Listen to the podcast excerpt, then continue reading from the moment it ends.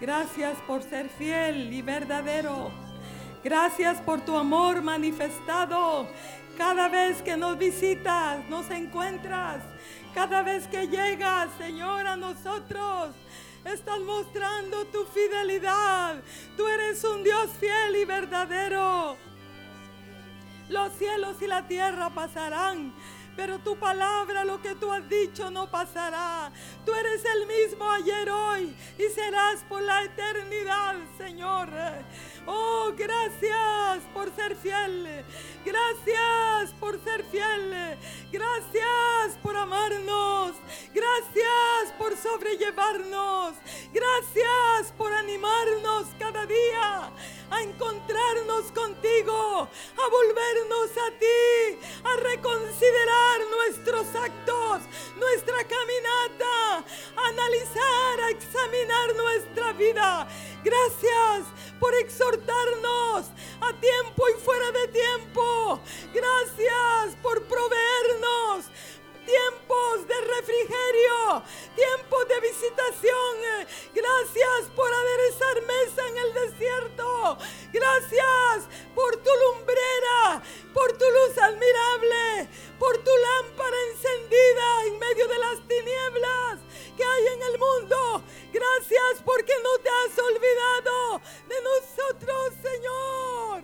Gracias, oh Dios, porque tú no quieres que ninguno perezca. Tú quieres que todos procedamos al arrepentimiento.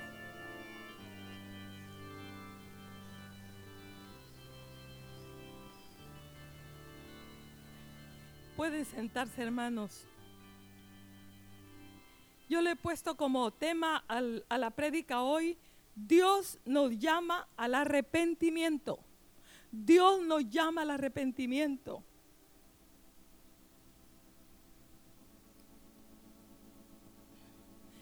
Como en los días de, de Juan el Bautista, hermanos. Exactamente nosotros estamos viviendo ese tiempo. Como en esos días Dios levantó a Juan el Bautista para traer un mensaje que trajera convicción, que persuadiera, que convenciera al pueblo, que trayera arrepentimiento. De igual manera en estos días, hermanos, Dios ha levantado hombres y mujeres en el mundo con un mensaje de arrepentimiento, porque Dios está llamándonos al arrepentimiento. Y cuando nosotros escuchamos la palabra arrepentimiento, casi siempre nos enfocamos en el mundo. Así necesitamos predicar el Evangelio para que el mundo se arrepienta, para que los pecadores se arrepientan. Pero yo quiero decirles esta mañana, hermanos, como les dijo Jesús aquel grupo de gente a quienes les estaba hablando, les dijo, si, si no os arrepentís, todos pereceréis igualmente. Y yo les digo esta mañana a ustedes también y me digo a mí, si no caminamos en arrepentimiento, nosotros tendremos el mismo final que los impíos. Nosotros terminaremos en el mismo lugar que terminarán los impíos. Hermanos, por eso Dios nos llama al arrepentimiento. Juan el Bautista decía, arrepentíos porque el reino de los cielos se ha acercado, ¿verdad? Como dice el profeta Isaías, les decía él, repitiéndoles esa palabra, los valles se han levantado, los montes se han bajado, lo áspero se allane para preparar el camino para que la gloria de Jehová se manifieste. Y así como anunciaba el profeta Isaías y anunciaba Juan el Bautista, también en este tiempo, hermanos, es necesario que el pueblo de Dios se prepare para que la gloria de Dios se haga manifiesta. Hay gente que no lo conoce, hay gente que está en tinieblas, hay gente que no tiene entendimiento. Hay gente que no ha probado, que no ha disfrutado lo que es una gota de la presencia de Dios. Y nosotros, hermanos, somos llamados en este tiempo para preparar un camino, una calzada para que la presencia del Señor se manifieste y sus ríos fluyan y su presencia llegue a los hogares que están secos, que están sin esperanza, que están sin vida, que están muriendo, pereciendo. ¿Y qué vamos a responder en el día del juicio cuando estemos parados frente al gran trono blanco?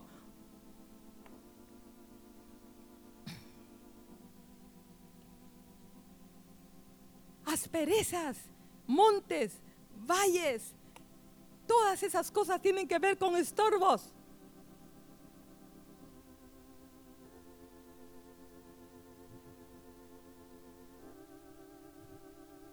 Es arrepentimiento, hermanos?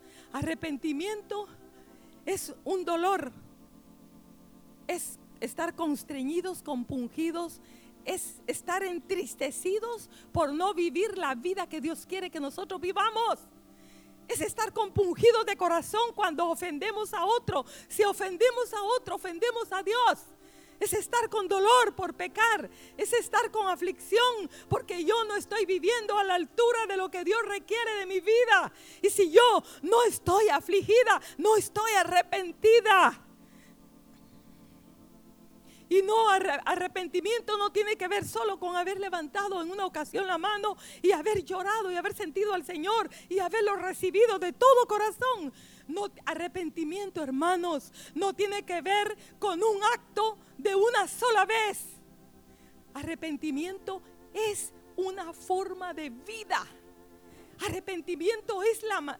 Dios quiere que eso sea nuestra forma de vivir que vivamos arrepintiéndonos.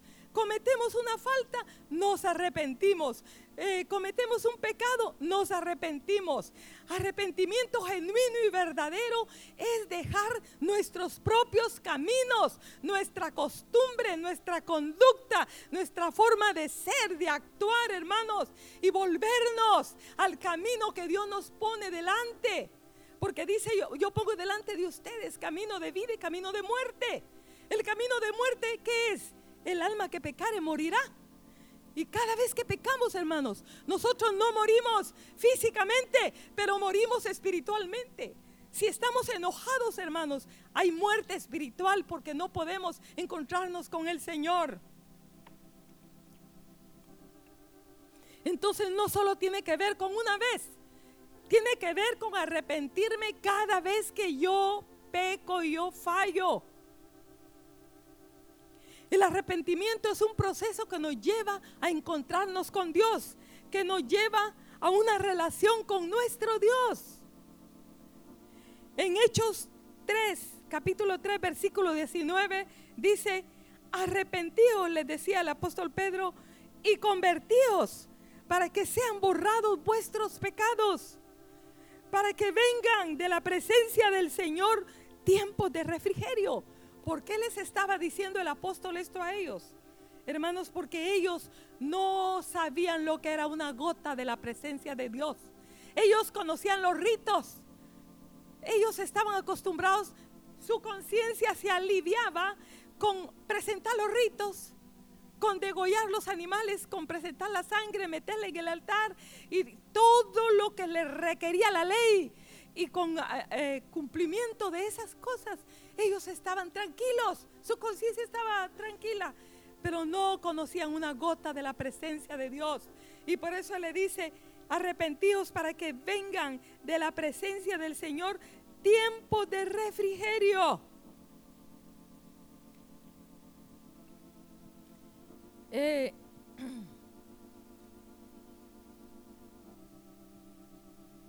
ellos hermanos, con toda su religiosidad, estaban secos. Y la mujer pecadora, con todos sus pecados, estaba llena cuando entró a la casa de Simón el fariseo. Dice la palabra del Señor que en Lucas del el capítulo 7 del versículo 36 al 38 habla que dice que eh, entró esta mujer a la casa de, Ella supo, no cabe duda, le dijeron que ahí estaba Jesús, que había una cena, pero ella irrumpió los obstáculos de lo que la gente podía decir. Y yo me la imagino entrar corriendo llorando, quebrantada. Y ella dice que enjugó los pies con sus lágrimas, con sus cabellos y, y derramó un perfume a los pies del Señor. Hermanos, había un río de lágrimas, pero había un río de vida.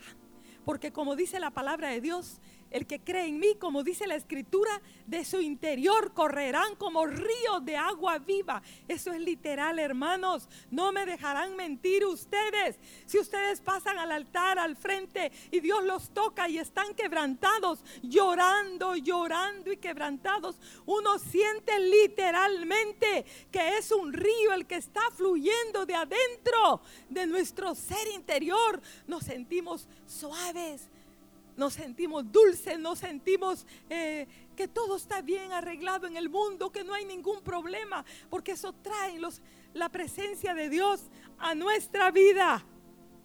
Entonces, esta mujer encontró los ríos de arrepentimiento, hermanos, porque se humilló, reconoció su pecado y corrió a la fuente, porque el pecado jamás va a ser un estorbo para que nosotros entremos a la presencia de Dios y alcancemos su misericordia. Solamente sí puede ser un estorbo si no nos arrepentimos, si nos endurecemos. Pecados no perdonados, hermanos, sin arrepentimiento, nos cierran la puerta a la presencia de Dios. ¿Entienden? Entonces, ¿qué es lo que nos cierra la puerta? ¿El pecado? El pecado no. El corazón no arrepentido. El enemigo engaña a, los corazones de los hombres o a nuestro corazón y dice, no, ¿para qué vas a ir? Tú ya, no hay esperanza, mira lo que hiciste. No te van a perdonar, Dios no te va a perdonar, pero no, el pecado, hermanos, tenemos que saber que no será un estorbo si nosotros reconocemos y nos arrepentimos. Dios nos limpia, nos emblanquece y restaura su comunión, nuestra comunión con Él de nuevo.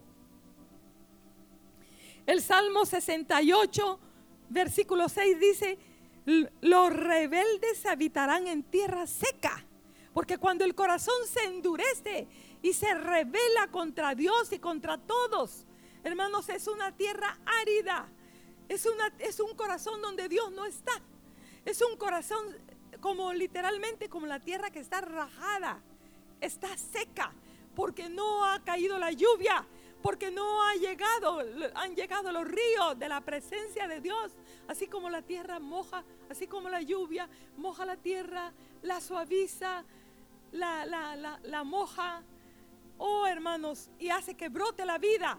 Así exactamente hace los ríos de la presencia de Dios en nuestro corazón. Suaviza, ablanda, eh, sana, consuela todo lo que el corazón necesita para ser una tierra fértil, para que sus palabras caigan y dé fruto. Es lo que sucede con un corazón arrepentido. Hablando de qué? Los rebeldes habitarán en tierra seca, hermanos. Pensemos en la vida de Caín. Dice que Caín en, el, en Génesis capítulo 4 dice que Caín salió de delante de Jehová y habitó en tierra de Nod. Y en Génesis 4:14 dice, he aquí me echas hoy de la tierra y de tu presencia me esconderé y seré errante y extranjero en la tierra. Hermanos, cuando una persona se endurece, ya sea porque pecó, porque no, porque se ha amargado, porque no perdona, por cualquier pecado que sea, en, cualquier situación que se ha endurecido, eh, es como les digo, es eh, se esconde. Se esconde. Eso fue lo que pasó con Adán también en el huerto. Y Eva, ¿verdad? Se escondieron de la presencia de Dios. Había una pared, había una distancia, había algo que los separaba.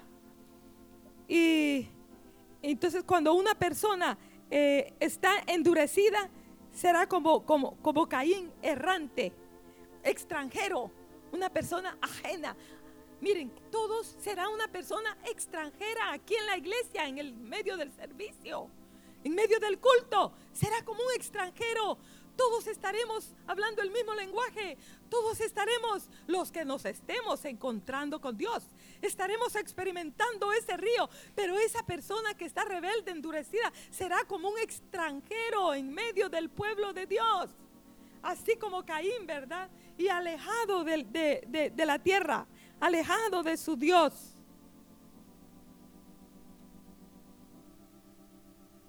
El arrepentimiento, hermanos, es personal.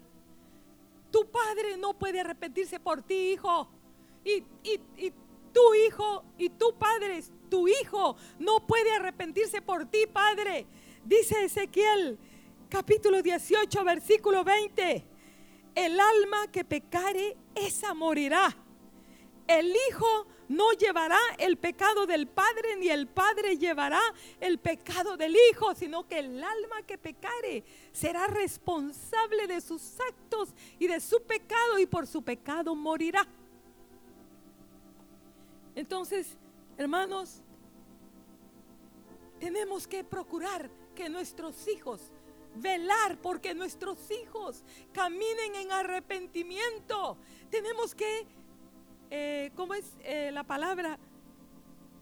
Expulgarlos, eh, vigilar, examinarlos, cuidarlos, ver, hermanos, como esa mujer que dice en Proverbios que ve que va bien sus negocios. Y uno de los negocios más importantes de las mujeres es velar por el bienestar de sus hijos. El esposo también, el padre también, pero la madre está más en casa. Entonces necesita expulgar, examinar, vigilar y ver cuál es la condición espiritual de sus hijos cuando llegan del trabajo, cuando llegan de la escuela, en lo que estén haciendo, verlo a, verlo a, sus ojos, eh, ver sus, sus actitudes, sus actitudes en la mesa, cuando tú, madre, padre, le mandas a hacer algo y si te responde duro, ah, ¿qué quieres? Ah, solo a mí me mandas. ¿Por qué no mandas a Pedrito? ¿Por qué solo a mí? O sea, esa forma de responder significa que el hijo está duro, está rebelde. Entonces no hay que permitir esas actitudes en la casa, porque saben una cosa, hermanos, pecado sobre pecado, falta sobre falta es como cada vez se vuelve más duro el corazón, como una roca. Entonces se pierde la sensibilidad. Ya después ya no da nada, pues al principio ese hijo responde con dureza a la madre o al padre y tal vez se siente incómodo y va por ahí, ay no, yo soy mal creado. Pero conforme lo va haciendo y no es corregido, no es eh, reconvenido, llega un día en el cual él responde de la misma manera o más duro, pero ya no le hace nada a su conciencia porque se ha endurecido. Pero no madres, no padres, no permitamos que nuestros hijos se endurezcan. Traigámoslos, pastoreémoslos, conduzcámoslos al arrepentimiento para que ellos vayan aprendiendo a caminar en ese camino y les vamos a hacer más fácil la vida, más fácil la caminata, porque va a ser para ellos una forma de vida. Más adelante, cuando ellos se casen, ellos van a saber cómo pedir perdón ellos van a saber qué hacer cuando fallan. No se van a quedar allí sin hacer nada. Van a correr a su Dios como lo solían hacer en su casa cuando eran niños. Y mamá y papá los corregía y le decía, ve a tu cuarto, tienes que encontrar al Señor, arrepentirte y llorar por tu falta. Ellos van a conocer el camino.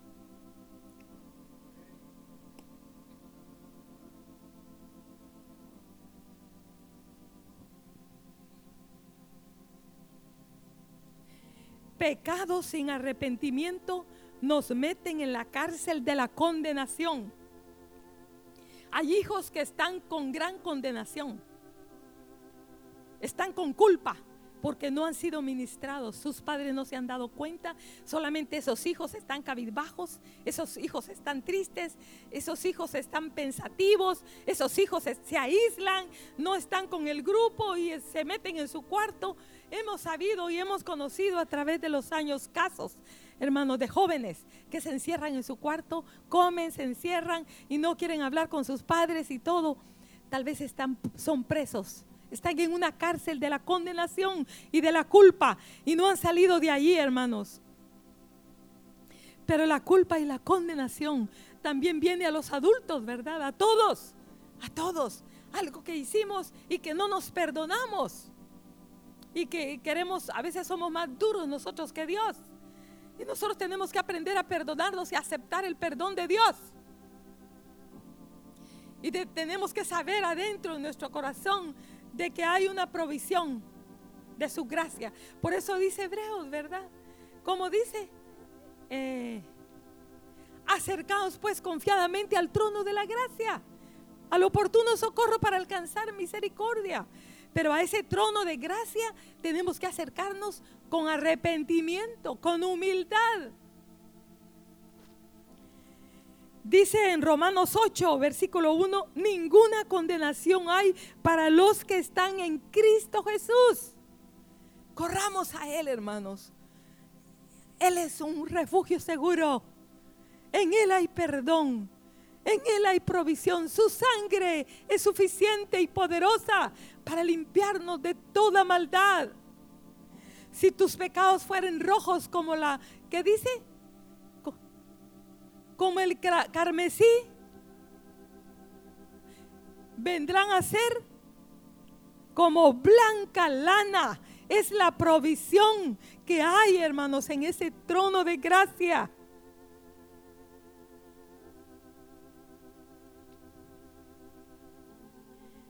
La justicia propia, hermanos, hay, hay algunos estorbos para que nosotros eh, nos encontremos con el Señor y, que el espíritu de arrepentimiento venga sobre nuestra vida.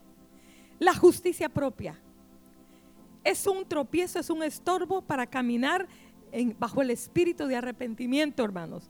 ¿Qué pasó con aquel fariseo y aquel publicano que entraron juntos al templo? Actitudes diferentes.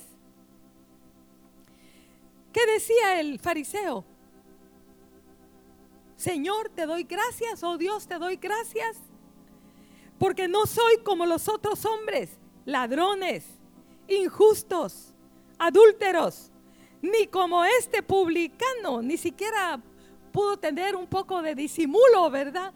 Casi que llega y lo toca. Dice, ni siquiera como este publicano. Ayuno dos veces a la semana. Doy mi diezmo de todo lo que gano. ¿Y cuál era la actitud del publicano, hermanos? La actitud del publicano era, más el publicano estando lejos, no quería ni aún alzar los ojos al cielo, sino que se golpeaba el pecho diciendo, Dios, sé propicio a mí, pecador. Entonces dice que este salió justificado y el otro no. ¿Verdad? Siguió por su propio camino. Pero hermanos, entonces dice que nuestros mejores, nuestras mejores obras que hagamos en la carne son como trapos de inmundicia y que nada de lo que nosotros hacemos bueno puede justificarnos. Solamente su sangre, hermanos, solamente su sacrificio nos puede presentar aptos, puros, limpios y Él solamente su sangre puede hacer en nosotros eh, que nosotros podamos estar de nuevo reconciliados con Dios, ¿verdad? Y el espíritu religioso, hermanos, también es un tropiezo para que el espíritu de arrepentimiento venga sobre nuestra vida. Miren, Mao Zedong dio la siguiente declaración. La religión es el opio de los pueblos, porque él sentía que la religión era un estorbo para que su doctrina se expandiera por el mundo. Pero fíjense que tenía mucho tiempo de no pensar en esa frase. Y pensando en esa frase yo dije, este hombre tenía razón, pero la religión no solamente es, es el opio, ¿cómo es? no, es, no solamente es un estorbo para ellos, sino que también por ser el opio, porque adormece, entonces también es, un problema. ¿Entienden, hermanos? ¿Entienden lo que les quiero decir con esa frase? si la religión es el opio de los pueblos, es que la religión adormece a la gente. Pero también para oír, para, para encontrarse con Dios, una persona religiosa, si hace sus ritos, está tranquilo, pues, tranquilo. Entran a la iglesia, pum, pum, pum, encienden una vela y hacen su ritual y ya salen contentos, ya están tranquilos. Otro, ah, y llevan su ofrenda, sacan su dinerito, sus monedas y las ponen y hacen su ritual y van para afuera tranquilos, hermanos. ¿Sí? Dan su dinero, hacen su rito y están tranquilos que todo está bien. Pero no, hermanos, entonces la religión, el espíritu religioso es un tropiezo para que el espíritu de arrepentimiento fluya sobre nuestras vidas. Y ahora digo yo, meditando en estas cosas, hermanos, ¿cómo saber si estas cosas están? Eh, por ejemplo, ¿cómo saber si nosotros tenemos justicia propia? ¿Cómo saber? Reflexionen, mediten. ¿Cómo saber si tenemos justicia propia? Miren, analicemos, hagan memoria. Cuando nos corrigen algo, ¿qué pasa en nuestro corazón? Piensen ustedes, un momento, pensemos cuando nos corrigen algo en nuestra vida, lo primero es justificarnos, ¿sí o no? Y justificarnos no de una forma mala, sino que eh, con argumentos de peso, ¿sí? ¿Sí? ¿Qué más? A veces nos molestamos porque nos están eh, eh, diciendo cosas que yo jamás sería yo capaz de hacer. No lo decimos, pero por dentro lo pensamos porque tenemos un concepto alto muy elevado de nuestra espiritualidad. Y otra cosa es cómo saber si está el espíritu, eh, si está, ¿cómo se llama? La justicia propia en operando en nuestra vida o el espíritu religioso.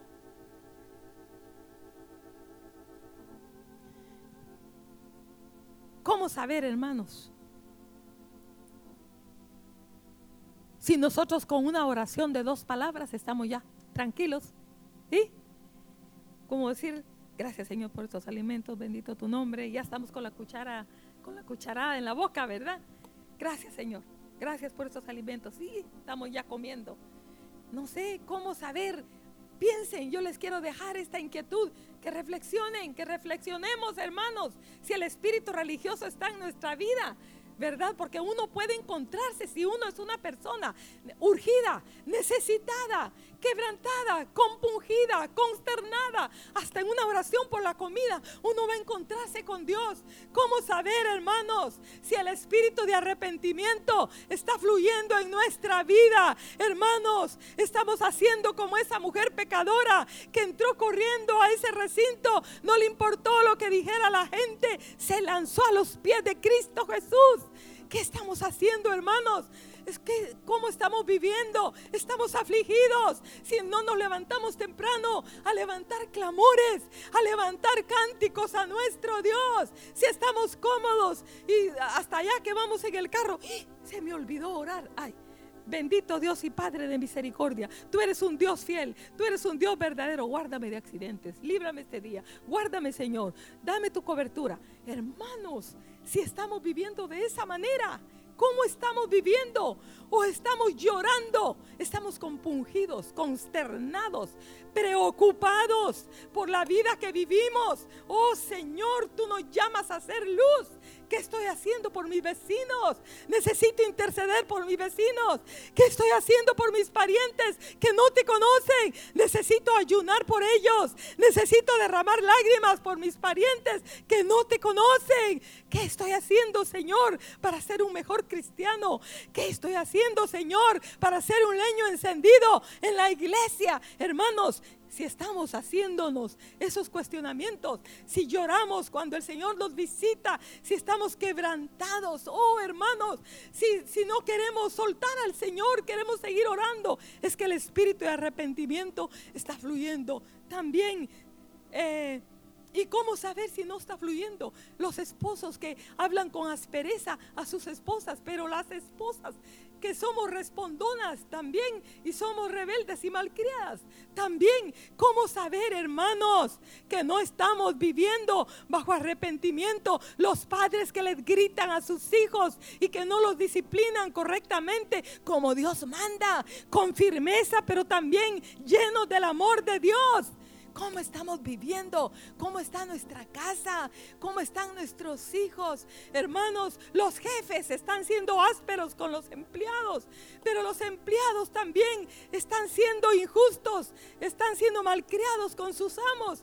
La vida que vivimos, hermanos, como pueblo de Dios, a veces con el pastor, nosotros le decimos, Señor, los miembros del renuevo que trabajen en negocios, Señor, que sean un testimonio que hablen de ti con sus vidas, con su conducta, Señor, que sean una luz, porque a veces es penoso, pero a veces da, vergüenza, hermanos, la conducta. Y, son miembros de la iglesia y uno dice que qué pena, qué vergüenza. Pero hermanos, miren, cuando el espíritu de arrepentimiento esté fluyendo en la iglesia, los pastores no van a tener que estar exhortando, ni jalando, ni empujando, sino que la gente va a correr como esos soldados cuando escuchaban a Juan el Bautista predicar. Entonces, ¿y nosotros qué haremos? O cuando escuchaban a Jesús, hermanos, los soldados, el pueblo, la gente que oía y que el Espíritu caía sobre ellos, ellos decían, ¿qué haremos? ¿Qué haremos para cambiar, verdad? O bajo la convicción de la palabra de Dios que venía el espíritu de arrepentimiento, entonces ellos hacían cambios Hermano, saqueo. Saqueo. Yo pienso en saqueo. Oigan bien.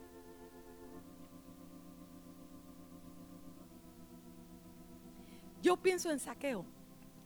Que este hombre empezó a sentirse incómodo sentado en ese banco de los tributos. De repente, algo pasó en su vida y empezó, ya no muy le gustaba, se sentía incómodo, incómodo, porque Dios estaba llamándolo. Dios estaba haciendo algo con él. No crean que él, como dicen aquí de novelero, yo no sé cómo le dicen ustedes, aquí se subió al árbol, al sicómoro, o para ver la turba, o para ver esa bulla que venía. No, no, no, no, no, no. Había algo en su corazón que estaba dando vueltas. Yo no sé si alguna palabra le cayó en su casa cuando se estaba bañando, cuando estaba en el banco de los tributos, no sé en qué punto, pero Dios empezó a taladrar su corazón. Entonces estaba allí y cuando Jesús venía con la turba y se paró frente a ese árbol, hermanos, yo creo que Jesús supo que ese hombre estaba listo. Estaba listo para ser tumbado. No tumbado como ahora, hermanos, que los empujan y la gente se cae. No, estaba listo para ser tumbado por el Espíritu de Dios. Y hermanos, una muestra de que Saqueo cayó bajo el espíritu de arrepentimiento es que él restituyó lo que había robado. Hizo cambios, hizo, hizo, hizo arreglos en su vida. Ahí la Biblia dice, ¿verdad? Que él pagó lo que debía y hasta más de lo que debía. Y yo creo que en lo secreto de su recámara, le pidió perdón a su esposa y le dijo, yo he sido áspero contigo, yo te he fallado en esto, en esto, en lo otro, y lloró con ella. Yo creo que en una de las mesas de la comida con sus hijos, Saqueo también lloró y le dijo, hijos, yo quiero pedirles perdón porque no he sido un buen ejemplo para ustedes. Oh hermanos, ¿cómo vamos a saber si el espíritu de arrepentimiento está en nuestras vidas? Porque haremos cambios. Eh, eh, nuestra vida cambiará de rumbo. Porque eso es el arrepentimiento. Dejar nuestro camino y volvernos a Dios. Cambiar de dirección. Entonces, si nuestros hogares cambian, si nuestra conducta cambia, oh hermanos, entonces sabremos que el espíritu de Elías estará fluyendo. Pidámosle al Señor perdón porque nos hemos acomodado. Hermanos, otro estorbo, ¿verdad? Para que el arrepentimiento venga es el acomodamiento, la, abundancia, como le la comodidad, la abundancia de bienes. Hermanos, ¿qué pasó? Oigan bien, ¿qué pasó con Lais, ese pueblo? Dice que tenían comodidad, tenían ocio tenían prosperidad. No tenían negocio con nadie porque no necesitaban de nadie. Era tal la abundancia que tenían que ellos no necesitaban comercializar con otros pueblos. Ellos tenían de todo, no les hacía falta nada. Entonces, ¿pero qué pasó? Tenían ocio. Yo creo que en sus ratos libres, no sé si jugaban barajas eh, o naipe, ¿cómo le dicen? No sé si ellos jugaban, eh, ¿cómo se llama? ¿Qué otro juego hay? Damas, eh, apostaban, pero por, no porque necesitaran, sino que apostaban por, por ¿cómo? ¿Cómo? Por hobby, ¿sí? ¿Qué harían, hermanos? No sé, carreras de, de camellos, se sentaban ahí para ver qué, camello corría más rápido. Pero yo no sé, no sé qué hacían, pero estaban ociosos. Hermanos, y en un día ese pueblo fue destruido. Por eso dice mi pueblo, ¿qué dice? Perece por falta de conocimiento. Pero también, hermanos, vamos a perecer si estamos endurecidos, Gente en la calle va a morir porque respondemos duro igual que los impíos. Nosotros no llevamos una pistola, ellos llevan una pistola. Si nosotros decimos una palabra áspera o les hablamos, les gritamos, ellos no nos van a hablar, van a bajar el vidrio, van a sacar una pistola y nos van a tirar un tiro y vamos a morir. Por eso dice que los humildes en los postreros días quedarán en la tierra. Porque todo aquel que tenga la cabeza parada, hermanos, va a ser derribado. Dice, solo Jehová será exaltado. Pero hermanos, ahora es el día en que nosotros eh, eh, caminemos con entendimiento y, y le digamos, Señor, yo no estoy caminando bajo el espíritu de arrepentimiento. Y el Señor, hermanos, nos llama con urgencia al arrepentimiento para que nuestros hogares cambien, para que no muramos con lo que viene. Porque hermanos, juicios vienen a la tierra y seremos arrastrados juntamente con los impíos en esos juicios que vienen si nosotros no caminamos bajo el espíritu de arrepentimiento. Yo los animo, hermanos, a que oramos, oremos y a que pidamos al Señor, Señor, yo te pido en mi vida que tu temor y el espíritu de arrepentimiento venga sobre mi hogar, venga sobre mi vida.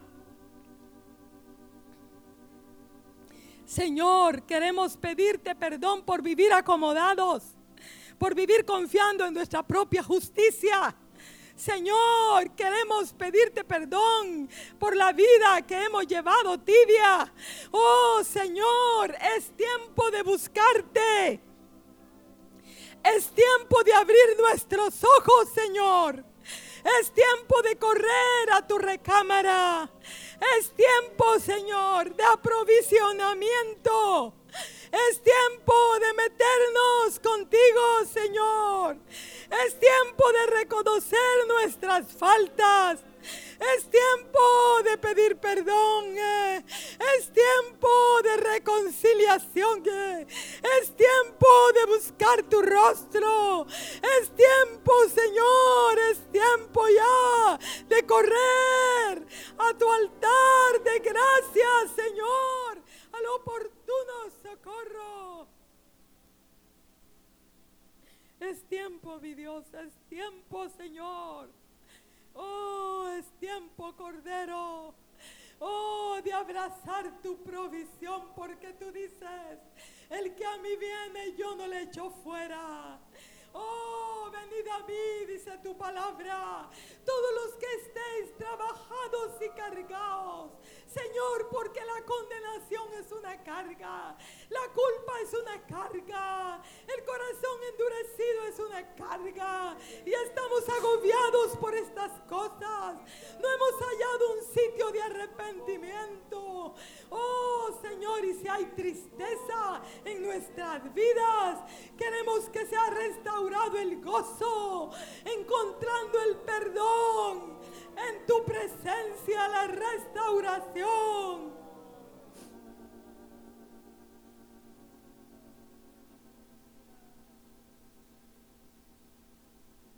Oh Jesús, Jesús. Oh Jesús, Jesús. Oh Jesús. Oh Jesús.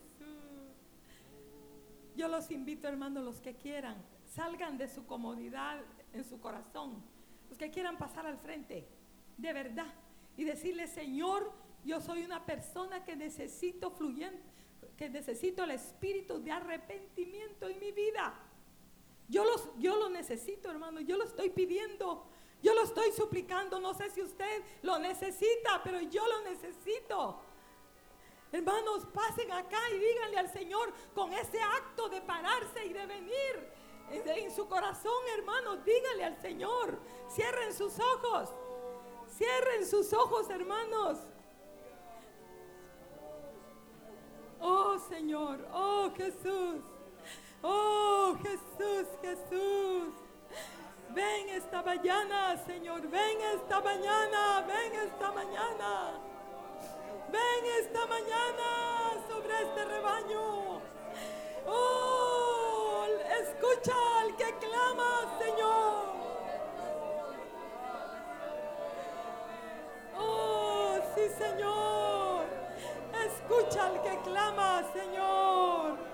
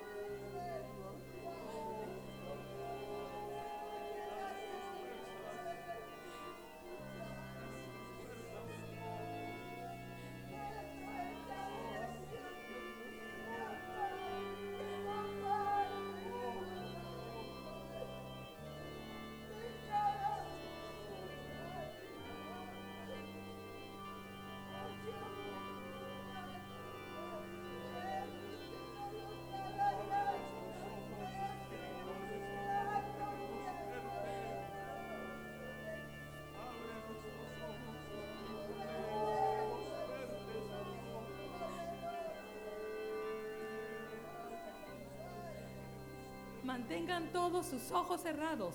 Todos sus ojos cerrados. Mano David, bájale un poquito. Todos sus ojos cerrados. Todos sus ojos cerrados. Solo quiero hacer esta pregunta.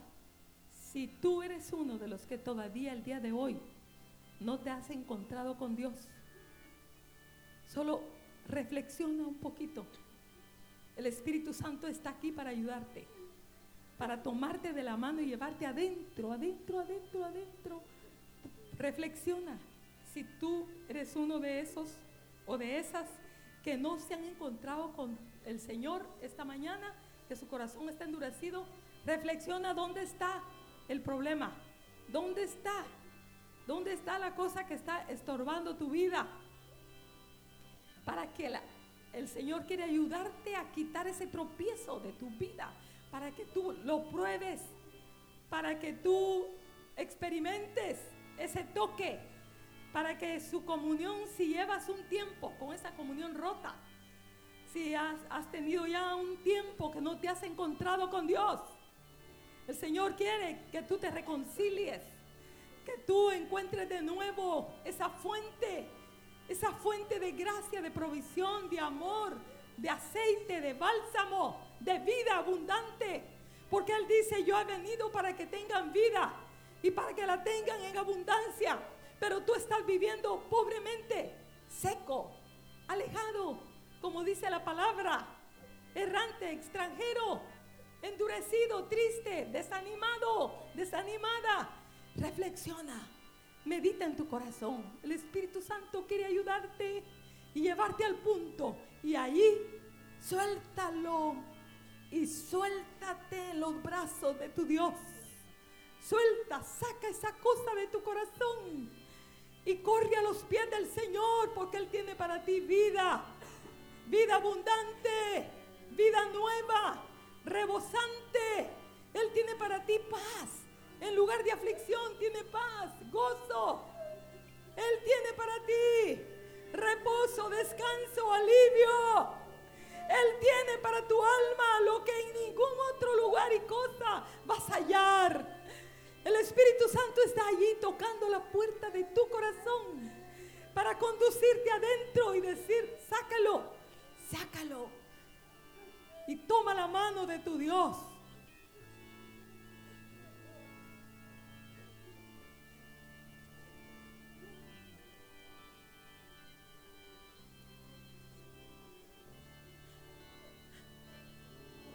Conmueve, Señor, redarguye, conmueve, conmueve, redarguye, liberta, rompe lazos y cadenas y ataduras, lazos de amargura, lazos, ataduras de amargura, ataduras de ofensas, ataduras, amarguras. Señor, lazos de opresión del enemigo. Suelta, rompe cadenas, mi Dios. Haz un milagro, rompe cadenas, rompe los lazos. Oh Espíritu Santo, rompe los lazos, las cadenas, las ataduras. Y haz descender tu lluvia sobre esa tierra seca.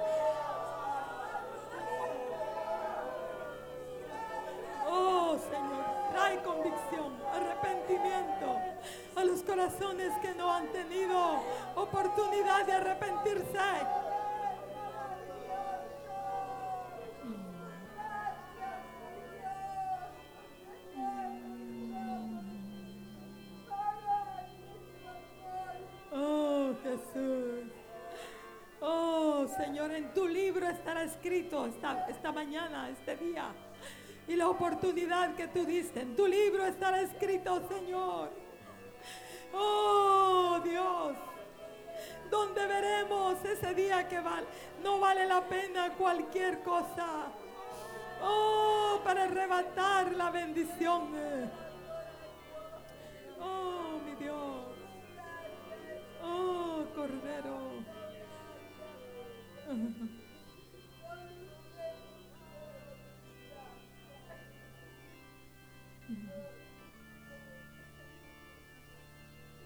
cualquier ofensa, Señor, no puede ser mayor que el amor tuyo. Al dar tu vida por nosotros, Señor. Mm.